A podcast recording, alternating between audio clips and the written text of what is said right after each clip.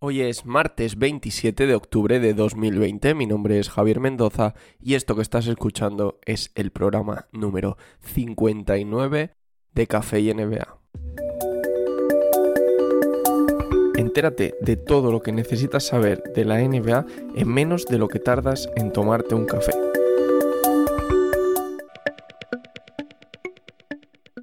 Como ya sabéis todos los que sois asiduos a mi podcast, Montrez Harrell es uno de los mejores agentes libres de esta postemporada. El ganador del premio Mejor Sexto Hombre del Año acaba de terminar su contrato con los Clippers y aunque todos los rumores apuntan a que las negociaciones para seguir en Los Ángeles van por buen camino, al mismo tiempo cada vez son más los rumores que le acercan a otras franquicias de la NBA. Por ejemplo, un GM, un general manager anónimo de la NBA, ha señalado que Miami Heat podría ofrecerle un contrato de una sola temporada, pero de una cantidad bastante elevada, bastante por encima de lo que los Clippers estarían dispuestos a ofrecerle anualmente en un contrato de larga duración. Eso sí, como digo, este contrato de los Hicks solo sería de una temporada, de forma que pudieran mantener intacto su límite salarial para 2021, con el objetivo de conseguir al ansiado deseado Giannis Antetokounmpo. De acuerdo a ESPN, los Dallas Mavericks son otra de las franquicias que parece que podrían apostar por Harrell en esta agencia libre, y desde Toronto también hablan de que Harrell podría recibir por parte de los Raptors una oferta similar a la que reciba de los Heat, con ese mismo objetivo de correr este año, ofrecerle un contrato de un año y seguir manteniendo espacio salarial para la postemporada de 2021. Seguimos con la sorpresa de la temporada. A estas alturas de la película todos conocemos ya cómo se las gasta Pat Riley en cuanto a negociaciones se refiere, y sabemos que no existen excepciones para él.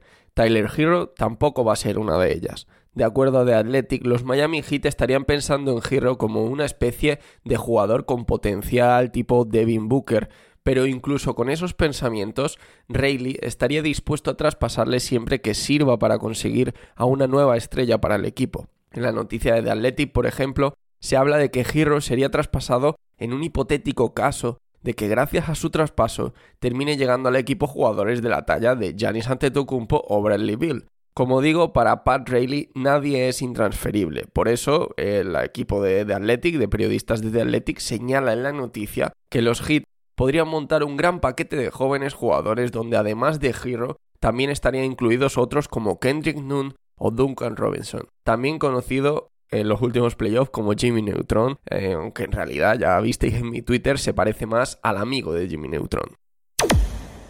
Hablemos ahora de Fred Van Vliet, otro de los jugadores más deseados de esta agencia libre, los Raptors necesitan renovarle con un contrato máximo de 4 años y 80 millones porque todo lo que esté por encima de esa cantidad les dejaría sin el máximo salarial que quiere Ujiri y todos los Toronto Raptors para la próxima postemporada de 2021.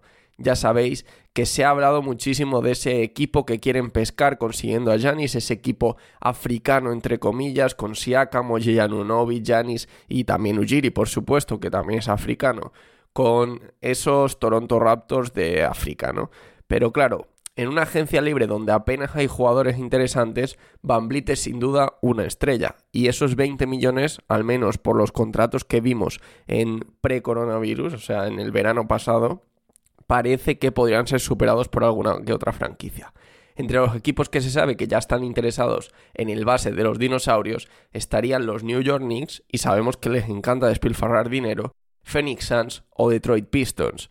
Estos últimos tal vez pensando en ese traspaso, posible traspaso de Derrick Rose a los Lakers, del que os hablé en el Café 57. Si no lo habéis escuchado, podéis hacerlo después de escuchar este, porque son rumores totalmente distintos y todos siguen muy vivos. Os voy a dejar en las notas del programa un enlace a una lista de reproducción donde están todos los cafés, todos estos podcasts cortos de actualidad que subo y ahí pues bueno, os podéis suscribir a esa lista incluso y así pues los podéis escuchar todos seguidos. Brooklyn Nets y New Orleans Pelicans mantuvieron conversaciones antes de que se cerrase el mercado de traspasos centrados en la llegada de Gru Holiday a los Brooklyn Nets. No es la primera vez que sitúan a Holiday como compañero de equipo de Durant. De hecho, el run run que circula por la liga desde hace años es que sería el base perfecto para Durant. El base de Pelicans es un buen jugador defensivo y además de, tener la capacidad de organizar el juego, que parece que es lo que busca Durant, tiene también la capacidad de moverse muy bien sin balón, de convertirse en una amenaza ofensiva desde el tiro. Como Holiday será agente libre en 2021, parece inevitable que volvamos a escuchar rumores de traspaso esta temporada. De hecho, esta misma semana ya he leído que había interés por parte de los Denver Nuggets y atención, otros nueve equipos. En base a estos rumores, podemos decir que ahora mismo Holiday es el jugador más deseado de la NBA.